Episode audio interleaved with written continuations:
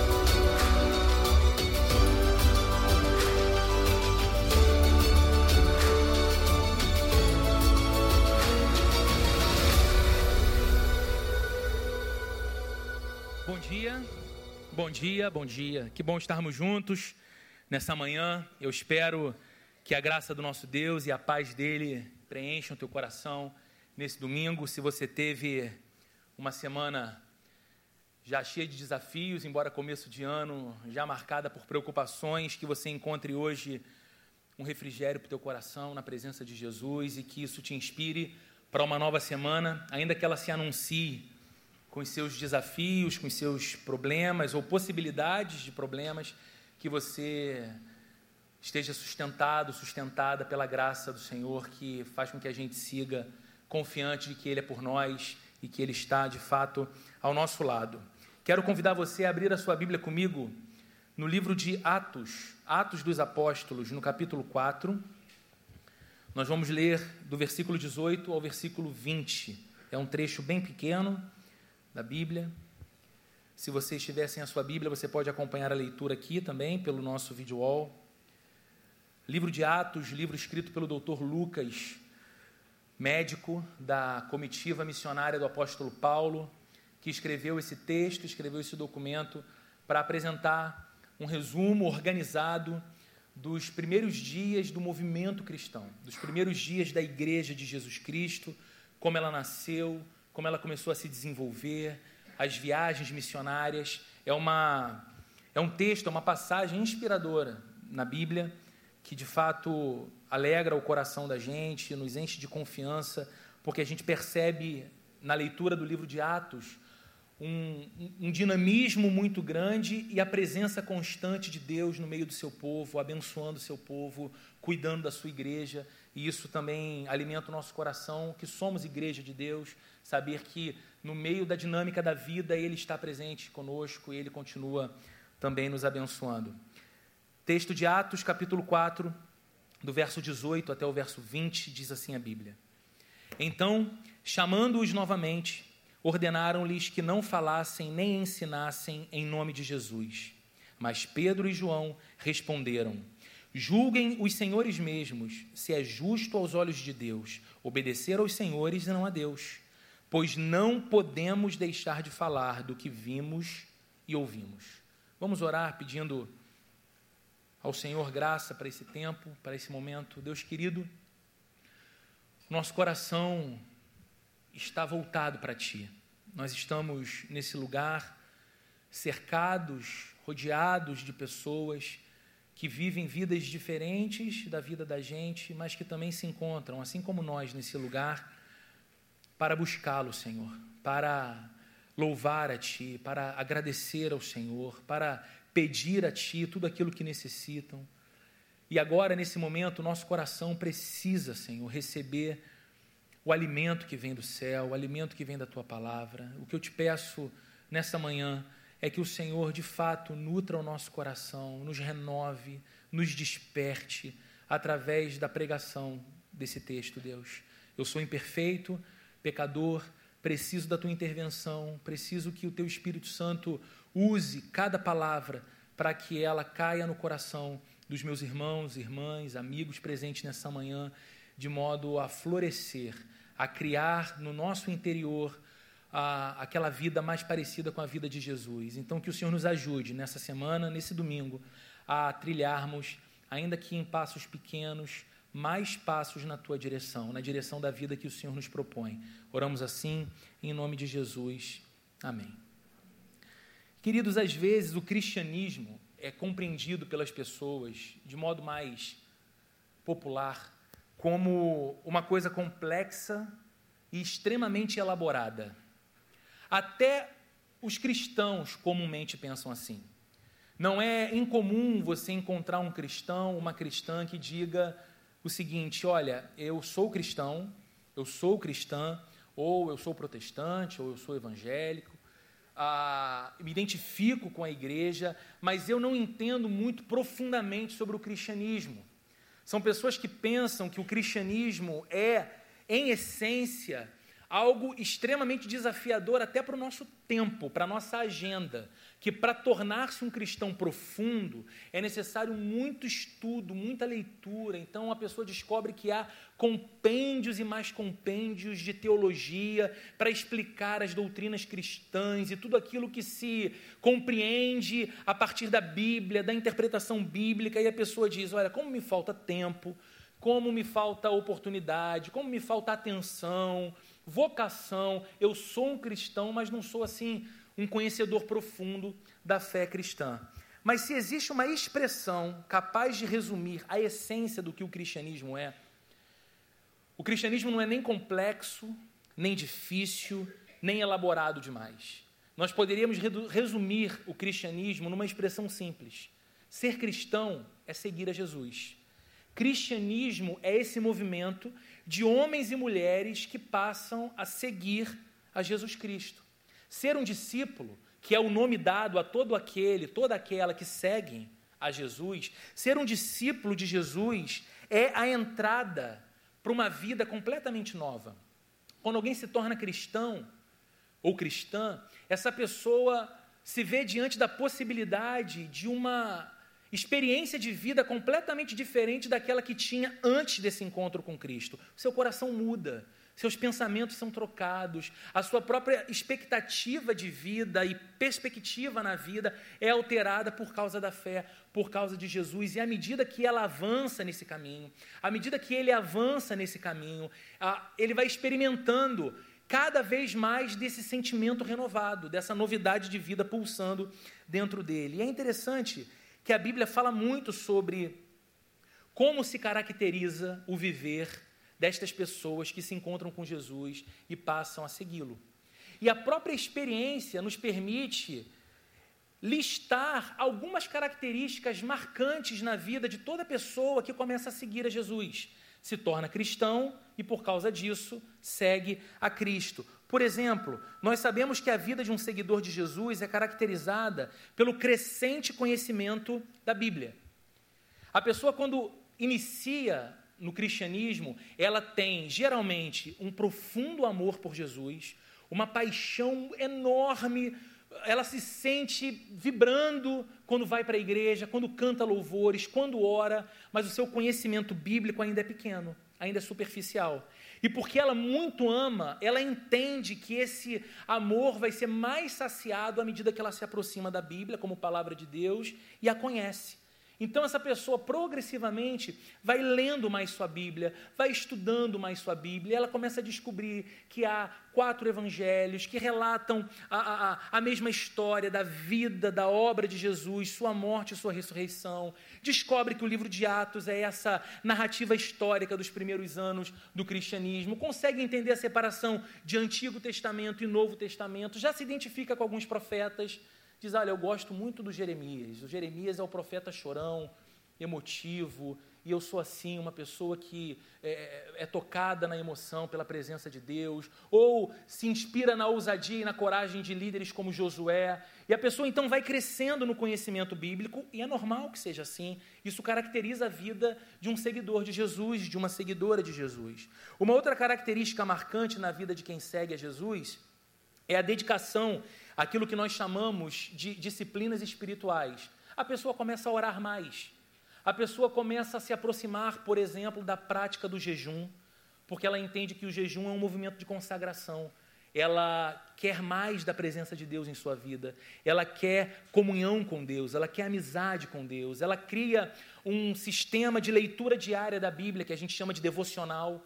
Às vezes as pessoas compram livros, pequenos devocionários, para terem a disciplina de todos os dias lerem um trecho da Bíblia, ter uma explicação daquele texto e terem seu coração então nutrido, alimentado. É uma marca característica também de alguém que segue a Jesus, a busca por uma conduta moral pautada pela ética bíblica.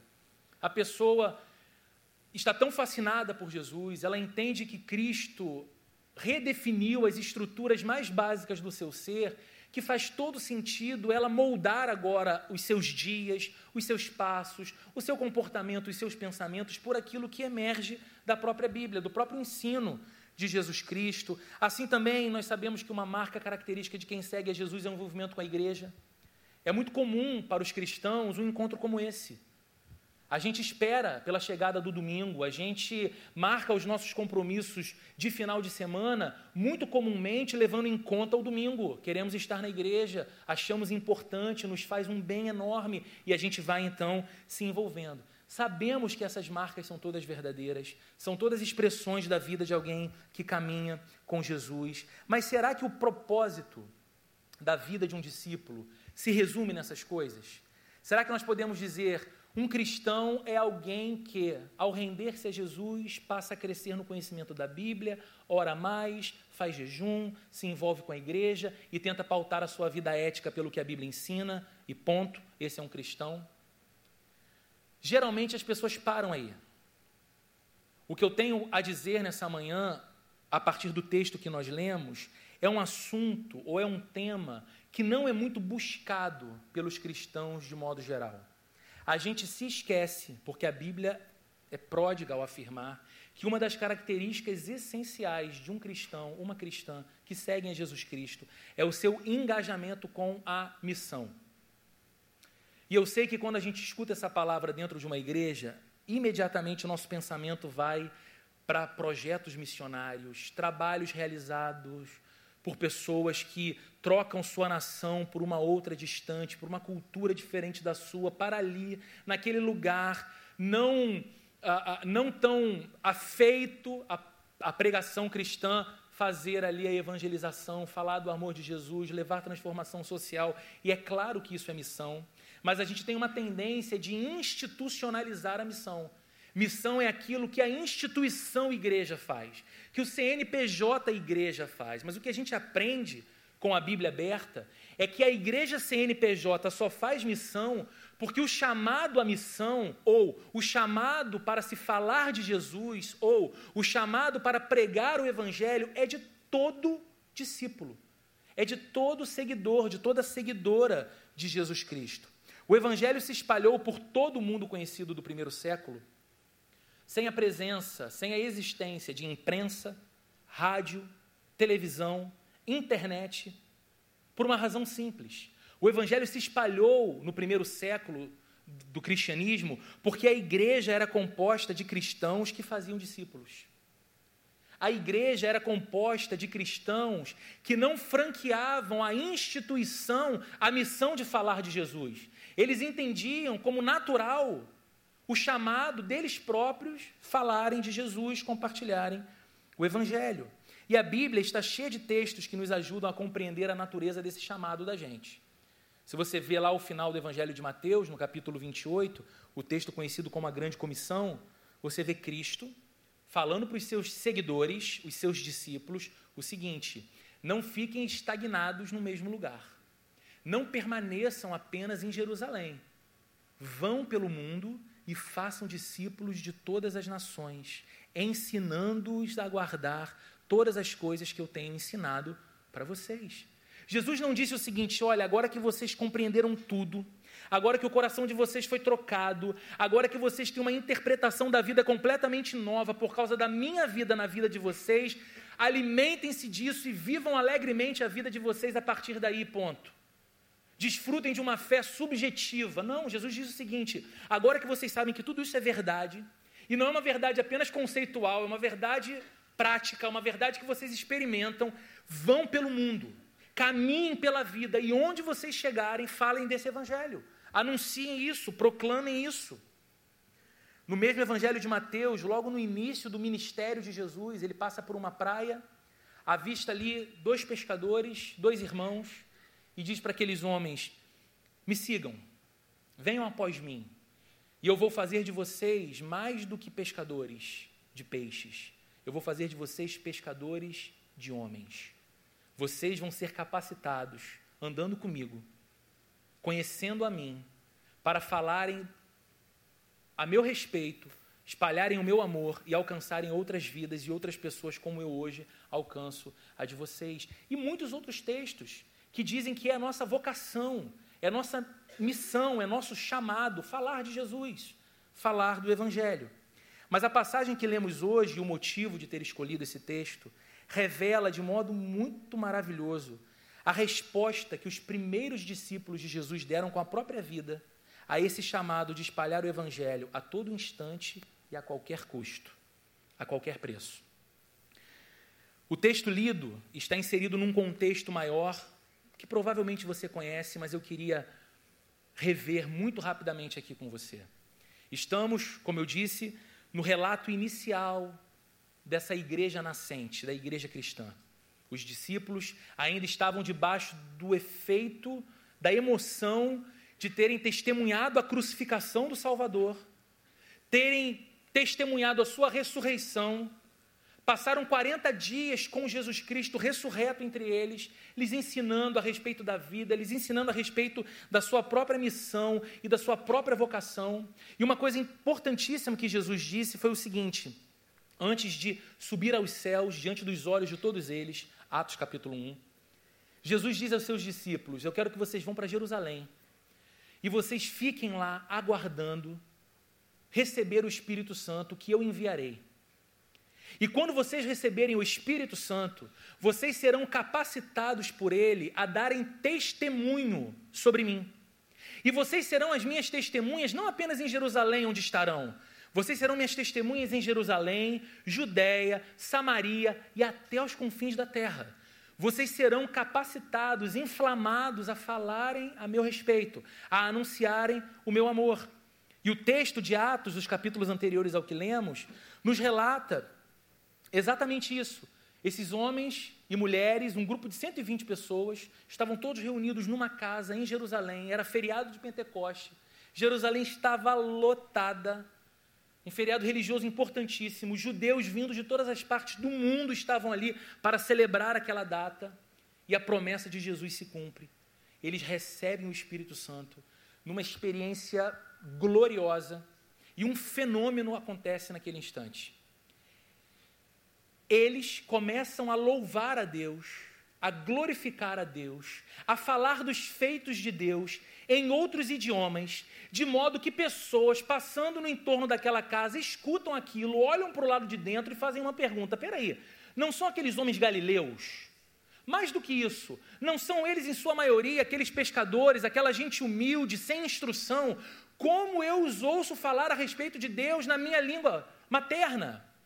Como eu os escuto falando da grandeza de Deus num idioma que eles não estudaram, numa cultura que eles nunca tiveram conhecimento. Então Pedro, vendo que a confusão estava estabelecida do lado de fora, sai e toma a palavra e prega para uma multidão. E na pregação ele fala do Evangelho. Ele diz tudo aquilo que aquelas pessoas estavam vendo era nada menos do que o cumprimento de uma promessa que Deus havia feito no passado ao seu povo, e fala de Jesus Cristo que foi crucificado por aquelas pessoas, mas que ele era o Salvador, Deus o exaltou e que aquelas pessoas deveriam se arrepender de seus pecados, crerem em Jesus Cristo para a salvação. E o texto de Lucas diz que naquela hora o coração daquelas pessoas estava completamente agitado e eles perguntam para Pedro o que era necessário fazer. Pedro lhes apresenta o caminho da salvação e o texto de Lucas se encerra dizendo: naquele dia, 3 mil pessoas se convertem. Uma igreja de 120, de repente, tem 3 mil pessoas participando dela. O texto segue no capítulo 3 e Lucas diz que um dia Pedro e João vão para o templo, na hora da oração, três horas da tarde e estava sendo colocado na porta do templo um aleijado de nascença, que todo mundo conhecia, um homem de 40 anos de idade, que sempre era colocado na porta do templo para pedir esmolas àqueles que entravam ali. Quem sabe contando com a caridade ou com o coração mais amolecido de pessoas que estavam indo a uma igreja para buscar a Deus e falar com Deus. E quando avista Pedro e João, aquele homem estende as mãos e pede a eles dinheiro. E o texto de Atos nos diz que Pedro e João olham para aquele homem e dizem: Olha, nós não temos dinheiro. Nós não temos ouro, nós não temos prata, mas nós temos uma coisa e a gente quer te dar isso. Em nome de Jesus, ande. Estendem a mão tomam aquele homem pela mão, ele fica de pé e aquele homem, aleijado de nascença, percebe que os seus pés estão firmes, seus tornozelos estão firmes, e ele começa a andar, e daqui a pouco ele começa a correr pelo pátio do templo, e mais uma vez um fenômeno acontece porque as pessoas ficam assustadas com aquilo. E começam a dizer umas para as outras: vem cá, não é aquele aleijado que ficava ali na porta formosa do templo, sempre pedindo esmolas? O conhecemos há muitos anos, há muito tempo ele está ali. Como? Ele não é um charlatão. Como é que ele está de pé agora, andando, e aquele barulho acontecendo. Então, de repente, Pedro pede a palavra de novo e diz: Irmãos, o que vocês estão vendo aqui não é um ato poderoso de homens poderosos, nem um ato piedoso de homens cheios de piedade. O que vocês estão vendo aqui é uma manifestação sobrenatural que foi operada pelo nome de Jesus. E ele começa a falar de Jesus de novo, para judeus. E fala da ressurreição. Só que essa pregação Pedro não consegue encerrar.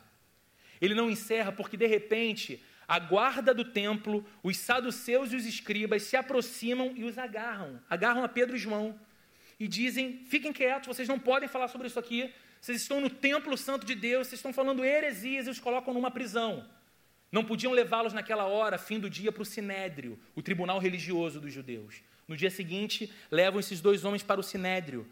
As principais autoridades, os principais PHDs em teologia, todos em fila na frente daqueles homens, os questionando a respeito do que fizeram. Pedro mais uma vez toma a palavra e mais uma vez prega, mais uma vez fala da ressurreição de Cristo, mais uma vez fala da salvação em Jesus. E aqueles líderes religiosos estavam preocupadíssimos, porque não podiam executar Pedro e João por causa da confusão que ia causar no povo. Eles disseram: é notório que eles realizaram um milagre. Porque esse homem nós conhecemos, ele era aleijado, está andando, está aqui no meio deles, não para de falar desse Jesus agora. Mas a gente tem que fazer uma coisa, nós precisamos calar esses homens. E aí é exatamente o texto que nós lemos. Os chamam outra vez e os proíbem de falar no nome de Jesus. E a resposta do Pedro foi: julguem vocês. Se é devido obedecê-los ou obedecer a Deus, não podemos nos calar. Não podemos deixar de falar do que vimos e ouvimos. E a pergunta que eu quero tentar responder com a ajuda desse texto hoje é a seguinte: o que aconteceu com esses homens para que eles fossem tão empenhados em falar de Jesus? O que aconteceu com a vida dessas pessoas simples como nós, para que eles se tornassem tão empenhados em fazer discípulos para Jesus? E eu tenho três respostas para essa pergunta.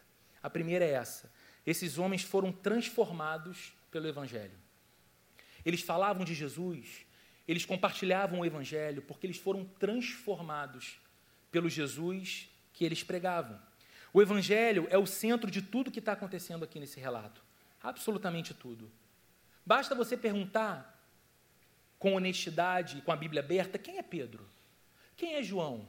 Quem eram esses outros apóstolos que antes eram só discípulos de Jesus? O que os evangelhos nos contam a respeito da vida deles? E quando você lê, você se identifica porque eram homens lentos para aprender. Várias vezes Jesus precisava falar e repetir a mesma coisa e parece que eles não entendiam, não entrava na cachola deles o que Jesus estava ensinando. Alguns deles eram vaidosos, disputavam quem era o mais importante, quem era o mais amado por Jesus, quem ia sentado da direita e na esquerda de Jesus no seu reino vindouro. Eram instáveis. Ora, criam poderosamente, chegavam para Jesus falando: Jesus, os demônios e os espíritos malignos se submetem a nós, a gente fala de você e o negócio acontece, eles vão embora, é uma festa. E aí Jesus fala para eles: calma com essa vaidade, fiquem alegres porque o nome de vocês está escrito no livro da vida. Logo depois, eles temiam, achando que iam perder a própria vida no meio de uma tempestade no mar. E Jesus precisa acalmar o coração deles depois de ter acalmado a tempestade e a fúria do vento. Eles eram estáveis eram medrosos, eram incrédulos. Quem não lembra de Tomé?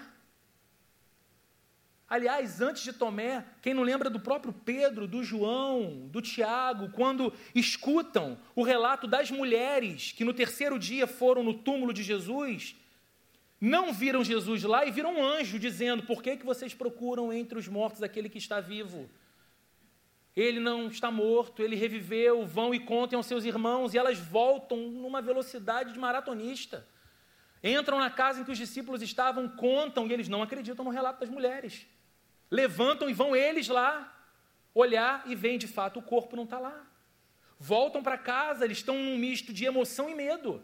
Portas fechadas, de repente, com as portas trancadas, Jesus aparece no meio deles.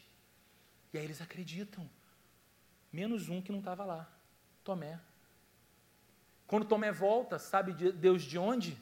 Os caras falam para ele: Tomé, você não imagina, Jesus apareceu aqui. Hã? Jesus, Tomé, ele ressuscitou, nós o vimos aqui, no, no, meio dessa sala aqui, Tomé, entre aquela mesinha do canto e a poltrona, ele estava aqui, ele veio. Qual foi a resposta de Tomé? Eu só acredito se eu ouvir, se eu tocar nas suas feridas, eu crerei eram incrédulos, eram covardes. Esse mesmo Pedro, pregador ousado aqui em Atos, foi aquele Pedro que, num ímpeto, disse para Jesus: Eu vou com você até a morte, Jesus. Você não entendeu ainda? A gente é fechamento. E esse mesmo Pedro nega Jesus três vezes. Se arrepende daquilo, mas faz isso. Mas agora, mas agora olha para a vida desses homens no relato de Atos, o quadro é completamente outro. Eles estão diante da alta classe religiosa dos seus dias, homens que eles respeitavam, homens que eles conheciam talvez apenas o nome e a fama. De repente, eles se veem diante dessas pessoas. E essas pessoas, com voz solene, com roupa pomposa, os diz o seguinte: para o bem de vocês, calem-se. Vocês estão errados e acabou.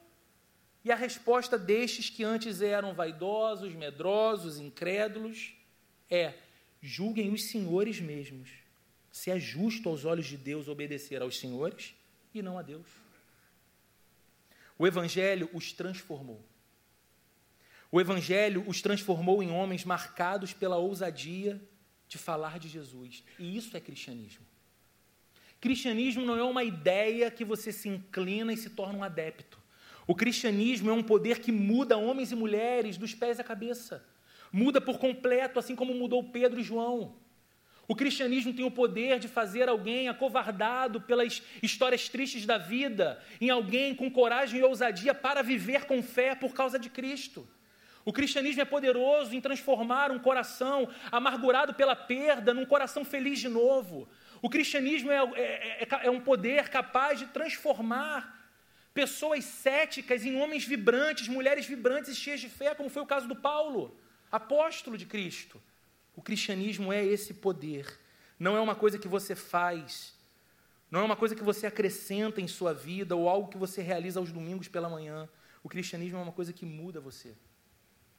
E muda a partir do centro, muda a partir do núcleo do coração.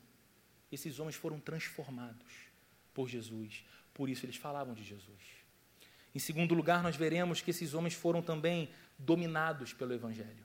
Não apenas transformados, mas dominados. O verso 20 diz: Não podemos deixar de falar. Essa é uma observação muito importante. É importante porque o Evangelho não é uma coisa que você controla. O Evangelho controla você. O Evangelho não é uma coisa que você tem o governo e então se utiliza dele nos momentos que você considera oportuno fazê-lo. O Evangelho governa você. Ele altera todas as suas perspectivas na própria vida. E é importante falar disso em dias como os nossos, marcados por uma relação superficial com a fé e uma relação utilitarista da fé, muitas vezes um tempo em que pessoas começam a demonstrar algum interesse por Jesus, decidem assumir-se religiosamente como cristãos, mas vivem as suas vidas da maneira mais autônoma que podem. Como se o Cristo que elas dizem seguir não tivesse autoridade suficiente para fazê-las acomodar, amoldar a vida e a agenda da vida aos princípios e valores dele, à vontade dele. Não é isso que a gente vê com Pedro e nem com João. Essa mensagem que eles pregavam, esse Jesus de quem eles falavam, simplesmente o havia dominado, os havia dominado. Eles precisavam compartilhar a fé, o Evangelho ocupava o centro de suas vidas e absolutamente nada mais era importante.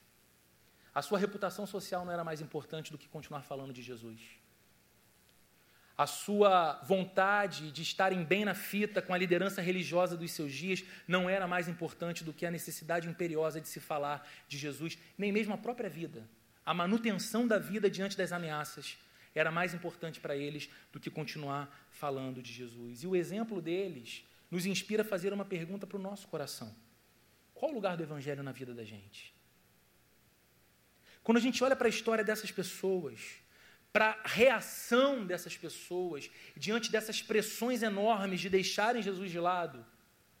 E a gente percebe que isso não era possível porque o Evangelho não apenas era uma, uma notícia que eles achavam bacana, mas era uma mensagem que os havia dominado por completo. Qual é o lugar desse mesmo Evangelho na vida da gente? Qual é o lugar de Jesus na vida da gente? O centro? O centro da influência? O centro dos valores ou a periferia. Jesus é mais uma das muitas coisas que orbitam no centro do meu ego. Em terceiro lugar, nós veremos que esses homens não apenas foram transformados pelo Evangelho, dominados pelo Evangelho, mas eles também foram despertados pelo Evangelho. É o mesmo verso 20 que diz: Não podemos deixar de falar do que temos visto e ouvido. Não podemos deixar de falar. Ontem eu me encontrei com um amigo, também pastor, tem uns 42 anos mais ou menos, e é uma pessoa, a personalidade, o jeito dele, ele, ele, ele é bem frio. Isso não é uma crítica, é o temperamento dele. Ele, é, ele não é dado muita emoção, não se empolga, olha com estranhamento quando pessoas, por exemplo, ah, quando encontram com um ídolo, ficam, ai meu Deus, tem que tirar uma foto, tem que publicar para o mundo e tal. Ele é muito sóbrio nisso. Só gosta dos Beatles e do Flamengo. É o que ele fala. E, mas até nisso sempre foi sóbrio. E aí ele estava me contando que outro dia ele estava na escolinha de futebol do filho, e o filho faz escolinha de futebol no clube do Zico, lá no Rio. E aí ele estava com a esposa do lado, o menino jogando, de repente a esposa dele toca no ombro e fala assim, Ih, amor, olha quem está ali. Aí quando ele olha, ele vê, é o Zico. Ele falou para mim, Roberto, minhas pernas começaram a tremer. Cara, a boca ficou seca. Um, eu falei, meu Deus, o Zico. Eu chamei o João, o filho dele. João, vem cá, vem cá. Zico. Aí meu filho falou, legal, pai. Voltou para o campo. Falei, cara, como assim legal? Ele não. Vem cá, meu filho e tal. Aí ele falou, meu Deus, o que, que eu tenho que falar com o Zico? É galinho que está ali. Ele começou a falar, é galinho. Chamou o filho e falou, João, vamos lá tirar uma foto com o Zico. Ele chegou perto do Zico. Galinho, muita intimidade. Meu garoto, podia tirar uma foto com ele? Quem queria a foto era ele, né? Tremendo nas pernas e tal. Manda essa foto para todo mundo, conta essa história para todo mundo. Eu perguntei isso para ele ontem. Falei, Denis, você fala disso com muita gente? Ele, cara, com todo mundo. Eu encontrei Zico. Aí eu aproveitei para comentar, não, é verdade, o Flamengo só existe por causa dele, né? Aí ele, cara, Zico e tal. E eu entendo. Uma vez, num dia de semana, saindo aqui da plena, final da tarde, meu carro estava estacionado lá na Francisco Dutra ali por trás, eu entrei no Otávio Kelly, passando em frente ao Miraflores, eu vejo Jefferson, goleiro do Botafogo, agora aposentado. Aquele goleiraço. Falei, meu Deus, que emoção. Eu longe na calçada. Falei, meu Deus, é o Jefferson. O que, que eu vou fazer? E a Sheila estava comigo. Sheila do meu lado, ela falou assim: você não vai fazer nada. você não é maluco? Eu falei, meu, e sabe quando você tem a sensação de que o cara te olhou, ele está te olhando, e ele estava no telefone. Ele estava no telefone, mas ele estava me olhando. Eu fui andando, soltei a mão da Sheila. Não sei por que eu fiz isso, gente. Levantei a mão assim, ó. Ele levantou a dele, eu bati. Falei, valeu, meu goleirão. Segui meu caminho. Dez metros na frente eu olho para minha mão assim, ó. Falei, cara, o Jefferson tocou na minha mão. Pensa nisso, gente, que loucura. Por que, que eu estou contando isso? Porque não dá para não falar disso. Você imagina, você encontra com um ídolo, cara. Era o meu amigo vendo o Zico. Que ele via no estádio, ele via na arquibancada, ele comemorou os títulos, ele usava a camisa 10 do Flamengo. Era eu encontrando com Jefferson, defendendo o pênalti de Adriano na final contra o Flamengo, me tirando da vergonha. Falei, é muita emoção, você conta porque o encontro é maravilhoso. Agora, potencializa isso para essa experiência desses homens. Entende quando eles falam, não podemos deixar de falar do que temos visto e ouvido. Eles não se encontraram com alguém que deu ao time deles muitos títulos, mas que passou. Eles não encontraram com alguém que permitiu-lhes uma experiência maravilhosa num determinado momento de suas vidas. Eles se encontraram com Jesus e a vida deles foi completamente transformada por esse Cristo. E agora lhes estava sendo exigido que eles não falassem mais dele. Isso era impossível. Homens e mulheres transformados e dominados pelo Evangelho de Jesus sentem que devem falar sobre ele. É uma necessidade imperiosa. Eles têm tanta certeza do amor de Jesus, do poder de Jesus, da graça de Jesus, do perdão de Jesus, da glória de Jesus, que eles querem contar isso para todo mundo. Eles precisam falar disso para todo mundo. Você sente o Evangelho despertar você assim? Você sente Jesus despertar você dessa forma? Passa ao teu coração essa pergunta: como que eu não vou falar dele? Como que eu não vou falar desse encontro? Como que eu não vou falar dessa experiência? Como que eu não vou falar desse sentimento absolutamente novo que eu nem consigo explicar perfeitamente em linhas racionais, mas eu sei que está aqui dentro e que mudou completamente tudo? Como eu não vou falar dele? Ou será que você ainda alimenta algum tipo de vergonha da sua fé? Dentro de você tem algum tipo ainda de constrangimento de mencionar o nome de Jesus, de assumir-se seguidor, seguidora de Jesus. A razão para que aqueles homens falassem do Evangelho, mesmo sob o risco de perder a liberdade, perder a reputação e, por fim, perder a própria vida, era apenas uma. Só tinha uma razão: a glória dos fatos. A gente costuma dizer num ditado popular: contra fatos não há argumentos.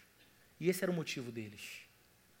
Os fatos eram gloriosos demais para que eles permanecessem em silêncio. Eles estiveram na presença de Jesus por três intensos anos. Eles viram o rosto de Jesus. O Jesus de quem eles falavam não era uma imagem que foi transmitida para eles. Não, eles estiveram em Sua presença, eles olharam o seu rosto, eles fitaram seus olhos, eles escutaram a Sua voz, o timbre, o tom, a cadência de Sua fala. Eles viram-no manifestar a Sua glória divina no alto de um monte chamado Monte da Transfiguração. Eles estavam lá, eles seguiam o Mestre, eles gostavam de seus ensinos e, de repente, num momento magnífico. Diante dos olhos deles, eles veem Cristo brilhando. Eles veem o corpo daquele homem sendo transfigurado. Eles têm uma visão. Está ali Moisés, está ali também Elias conversando com Jesus, como aquilo era possível. Que alucinógeno era esse que eles tomaram? E os três com ele estavam vendo, de repente uma nuvem envolve aquela cena e eles escutam uma voz. Este é meu filho, ouçam-no. E quando a nuvem se dissipa, eles só veem a Jesus. Isso não foi contado. Eles estavam lá, mais do que isso, eles viram de perto como Jesus vivia. Por três intensos anos, eles perceberam a maneira como Jesus reagia a tudo e a todos. Eles testemunharam a calma e a paz de Jesus, apesar da multidão que o tempo todo cercava apesar dos fariseus e dos escribas o tempo todo o odiando e o oprimindo, tentando puxar o seu tapete. Eles testemunharam a constante prática de oração na vida de Jesus. Volta e meia, Jesus estava com eles, eles se desligavam um pouquinho, procuravam, Jesus não estava mais. Cadê Jesus, meu Deus? Jesus estava num canto, secreto, isolado, tendo comunhão com o Pai, orando, falando com Deus. Eles viram a humildade de Jesus, a incrível capacidade dele de se misturar com cobradores de impostos e com pecadores, tidos como párias da sociedade de Israel daqueles dias. E essas pessoas não se sentiam repelidas por Jesus, elas se sentiam atraídas a Ele e eram transformadas por Ele se aproximavam sem medo, diferente da aproximação da religião, mas não permaneciam as mesmas, eram transformadas por ele. E esses homens viram isso. Esses homens viram como Jesus era capaz de fazer frente aos doutores da lei no próprio campo deles, debatendo a lei que aqueles homens estudaram anos a fio e os deixando constrangidos e sem argumentos com o seu ensino, ao mesmo tempo em que ele se assentava com as pessoas mais humildes, mais inferiorizadas e mais incultas da sociedade. E de um extremo ao outro, num grupo ou no outro, todos ficavam maravilhados com a sabedoria e com o conhecimento dele. Esses homens escutaram os sermões, eles estavam ali. O sermão do monte, eles estavam sentadinhos escutando Jesus falando. Os ensinamentos de Jesus, eles estavam presentes. Eles sabiam que aquelas palavras não eram mera exibição de inteligência ou retórica. Eles sabiam que aquelas palavras eram verdades poderosas que jamais tinham escutado antes. E ali, diante dos olhos deles, na presença deles, eles testemunharam muitos milagres. Eles viram paralíticos andando. Eles viram cego, cego enxergando, morto tendo a sua vida devolvida por Jesus Cristo. Eles estavam lá. Mais do que isso, eles o viram ser detido injustamente, eles o viram morrer na mais extrema fraqueza e em aparente desamparo na cruz. O coração deles ficou apertado, eles se encheram de medo com aquela cena, parecia o fim de tudo. Eles viram o corpo de Jesus ser baixado e colocado numa sepultura. Viram quando rolaram uma pedra na porta do túmulo e colocaram um guarda de vigia ali. Depois disso, o viram ressuscitado, vencedor da morte, cheio de glória, marcado em seu próprio corpo com as chagas da sua crucificação. E mais do que tudo isso, e por causa de tudo isso, eles tinham certeza de que aquele Jesus não apenas lhes havia falado sobre um novo tipo de vida possível, Aquele Jesus havia materializado em sua própria vida a nova vida possível e oferecido a eles essa mesma vida. Então a pergunta deles era: como eu vou me calar? A glória dos fatos. Não podemos deixar de falar de tudo que temos visto e ouvido.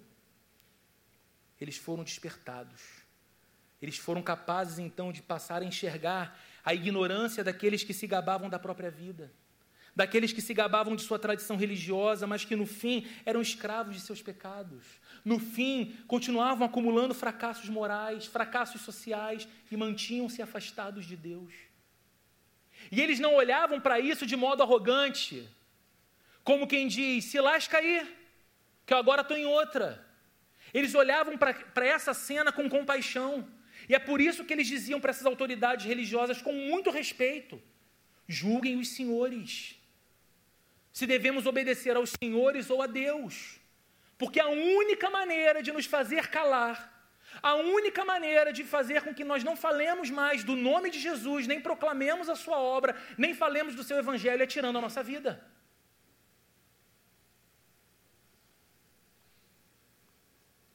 Todos os dias, queridos, e aqui eu vou concluir, Todos os dias, nós somos desafiados a não falar de Jesus e a não falar do Evangelho, primeiramente, ao nosso próprio coração, sabia? Todos os dias, circunstâncias ruins, relacionamentos complicados, sentimentos problemáticos no interior da gente tentam nos fazer calar e tentam nos fazer acreditar que é melhor naturalizar a vida que essa tentativa de enxergar tudo como sendo espiritual é complicado demais. Que a gente precisa naturalizar a vida e assumir a agenda que nos é imposta pela cultura, no tempo que a gente está, como todo mundo vive. E aí, o relacionamento difícil, o problema perturbador, tentam exatamente nos calar de anunciar Jesus para o nosso próprio coração. Mas se a nossa experiência com o Evangelho é real, a pergunta que devemos fazer é: como negar a glória dos fatos? Como negar que um dia aconteceu um encontro nosso com esse Cristo. E esse encontro mexeu completamente com a gente. Como negar o fato de que o nosso coração foi preenchido por uma paz que a gente não conhecia e que não está amparada nem nunca esteve amparado nas circunstâncias positivas do viver? Como não lembrar do glorioso fato de que é possível, mesmo no meio do caos, desfrutar de uma alegria que permanece, que vem do céu como uma dádiva? Como negar o fato de que, mesmo no meio das experiências mais contrárias do viver, nós somos possuídos por uma esperança que insiste em acreditar, que nos mantém de pé e nós sabemos, não vem da nossa personalidade resiliente, vem de um Deus que nos ama e está sussurrando em nosso ouvido: Eu estou com você, você é meu, eu não te deixarei, eu não te desampararei. E a gente acredita e mergulha na vida ao lado desse Cristo. Como negar a glória dos fatos? Estamos inspirados no exemplo do Pedro e do João, mas podemos nos inspirar nos nossos próprios exemplos, na glória e na beleza daquilo que Cristo fez e faz na nossa vida, toda semana. Nós somos chamados, no entanto, a não apenas falar de Jesus e do seu Evangelho para o nosso próprio coração. É muito importante fazermos isso e fazermos isso primeiro. Mas nós também somos chamados a anunciá-lo para o maior número possível de pessoas. E é por isso, e perdão, para isso, nós precisamos olhar para a vida desses apóstolos aqui e perguntar ao nosso coração hoje: onde é que está essa coragem do Pedro em mim? Onde é que está essa ousadia de colocar em xeque aquilo que eu considero até mesmo reputação ou estar bem na fita num grupo importante de manter-se bem na fita, para continuar falando dele, para continuar falando de Cristo. Onde é que está essa ousadia em mim? Onde está essa coragem em mim? Do que eu ainda sinto vergonha? Do que, que eu tenho medo? Que tipo de aprovação social ou que nível de constrangimento social eu temo a ponto de me fazer calar a respeito desse amor, deste Cristo, desse Evangelho? Qual é o lugar que o Evangelho tem ocupado na minha vida? Olhando para o João, olhando para o Pedro, olhando para esses discípulos, olhando para o livro de Atos, e a história dos primeiros cristãos que não franquearam a missão de falar de Jesus a uma instituição, mas entenderam que essa era a vocação individual deles. Qual é o lugar desse evangelho na minha vida? Quantas pessoas conheceram a Jesus através de mim? Há quanto tempo eu sigo a Cristo? Há quanto tempo eu sou um discípulo? Há quanto tempo eu leio Bíblia? Há quanto tempo eu frequento igreja? Nesse tempo, quantas pessoas conheceram Jesus Cristo porque eu apresentei a elas? Por que, que a gente insiste em se defender do constrangimento dessa pergunta, dizendo eu não li o suficiente, eu não estudei o suficiente, eu não tenho oratória suficiente, eu não tenho conhecimento bíblico suficiente. Porque o que estava aqui, na história que nós estamos lendo, com João e com Pedro, não era a capacidade teológica deles resultante do curso intenso de teologia que eles fizeram três anos com Jesus. O que estava aqui, que os fazia não fechar os lábios, era a glória dos fatos. E talvez a pessoa com quem você se relaciona semanalmente, diariamente, dentro de casa ou no trabalho, não esteja esperando de você uma aula de teologia que a convença racionalmente da fé que você tem. Talvez bastaria para ela, como ação do próprio Deus através de você na vida dela, que você começasse a relatar os fatos na sua vida. Olha, amigo, eu posso não saber te explicar absolutamente tudo. Eu posso até te apresentar para alguém que conheça um pouco mais, que talvez tenha andado um pouco mais. Eu só tenho que te dizer uma coisa. Esse Jesus, que é real, encontrou-se comigo um dia na minha história. E desde então a minha vida não tem sido a mesma. O meu coração mudou. As minhas ambições mudaram. A minha mentalidade mudou. Eu sou alguém melhor, eu sou alguém mais feliz, eu sou alguém mais pleno, eu sou alguém mais cheio de esperança. E eu não vou conseguir colocar na, na ponta de um lápis para você a equação disso tudo para que te convença. Eu só posso te contar a minha história com Ele. E sabe como o Evangelho chegou até nós? Por causa de gente sem nome, sem rosto, sem fama, que contava para a gente a história do encontro com Jesus. E aquela pessoa então se encontrava também com Jesus. E entendia que precisava contar a história daquele encontro para outra pessoa. E o Evangelho saiu da Palestina do primeiro século. Estamos nós aqui com pessoas em pé lá atrás, numa igreja, no Rio de Janeiro, falando desse mesmo Cristo. E aqui não é a estação final. Não acabou a história. Nós temos a missão de levar o legado. Nós temos a missão de continuar falando desse amor. Nós temos a missão de continuar proclamando a Jesus. Há algo errado na vida de um cristão se o seu relacionamento com Jesus não resulta em novos cristãos. Tem alguma coisa estranha. Alguma coisa parou de acontecer como acontecia desde o início da igreja cristã. Discípulos de Jesus fazendo novos discípulos para Jesus. Não porque têm o curso completo, mas porque sabem e conseguem contar a glória e a beleza desse encontro transformador com Jesus. A vida de Jesus em nós deve ser multiplicada no mundo através de nós.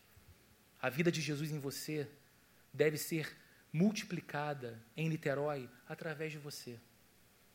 A vida de Jesus em você deve ser multiplicada na sua empresa, no seu trabalho, no lugar em que você tem alguma influência, no lugar em que a sua voz é ouvida, através de você. Apenas conte. Apenas se importe em falar daquilo que é verdade, daquilo que aconteceu dentro de você, sem constrangimento, sem vergonha, sem temor. E a, o resultado disso não é você que produz. O resultado disso é o próprio Deus que faz. Mas a gente fica com alegria. A gente fica com alegria de falar: Deus, eu não fui aquele filho egoísta que guardou tudo para si, ficou inchado, cheio de conhecimento, cheio de saber, cheio de experiência com igreja, cheio de quilometragem como cristão, mas sem multiplicar, sem frutificar, sem florescer a vida de alguém. Não, Jesus, eu pude, na limitação de quem eu sou, com os meus vacilos, com os meus pecados, eu pude levar adiante o que você faz, quem você é em mim, Jesus, e o resto o Senhor fez. Queridos, nós não temos a dimensão do quanto Deus ainda pode fazer através de nós, se nós simplesmente continuarmos com os nossos lábios abertos falando de Jesus. Vamos orar? Você pode ficar de pé. O livro de Atos começa com Jesus dizendo que o Espírito Santo capacitaria os discípulos a serem testemunhas de Jesus. Nós temos o Espírito Santo, ele já veio. E o que eu quero te convidar nessa manhã a fazer junto comigo é orar pedindo para que esse Espírito Santo, Deus em nós, nos desperte e nos mostre todas as oportunidades diante dos olhos para falarmos desse Jesus. Senhor querido, nós te agradecemos por essa manhã e nós te agradecemos pela Sua palavra. E nós te pedimos, querido Deus, que por obra do teu Espírito Santo em nosso interior, o nosso coração seja inflamado, despertado, aquecido para falar de Jesus e do Evangelho. Deus, que nós não nos preocupemos tanto em convidar pessoas para o culto, embora isso seja sim importante, mas muitas vezes esse sentimento do nosso coração esconde uma covardia e o franquear, terceirizar a responsabilidade de falar de Cristo para um amigo nosso, para que o pastor faça, para que o líder faça, para que a igreja o faça. Deus nos dê as oportunidades de falarmos nós mesmos da beleza do teu amor, da verdade de Jesus, do poder glorioso da transformação do coração, e que aí sim, Deus, através desse interesse, através desse despertamento no coração das pessoas que nos escutarão e nos verão, nós façamos sim o caminho de incluir essas pessoas na comunidade da fé e todos os demais passos, mas que nós não percamos o privilégio, Senhor, de falar desse Cristo bendito, desse amor maravilhoso, desse evangelho transformador. Nos capacita então, Espírito Santo, que nós sejamos tomados de surpresa com aquilo que o Senhor realizará através da nossa vida, na vida de tantas outras pessoas. Oramos assim para a tua glória, Senhor. Que o amor de Deus, o nosso Pai, a graça de nosso Senhor Jesus Cristo e a comunhão, a consolação e a capacitação do Espírito Santo esteja presente com todos nós aqui nessa manhã, hoje e para todo sempre. Amém. Que Deus abençoe muito você, que você tenha uma semana maravilhosa, cheia de Jesus no teu coração. Até domingo.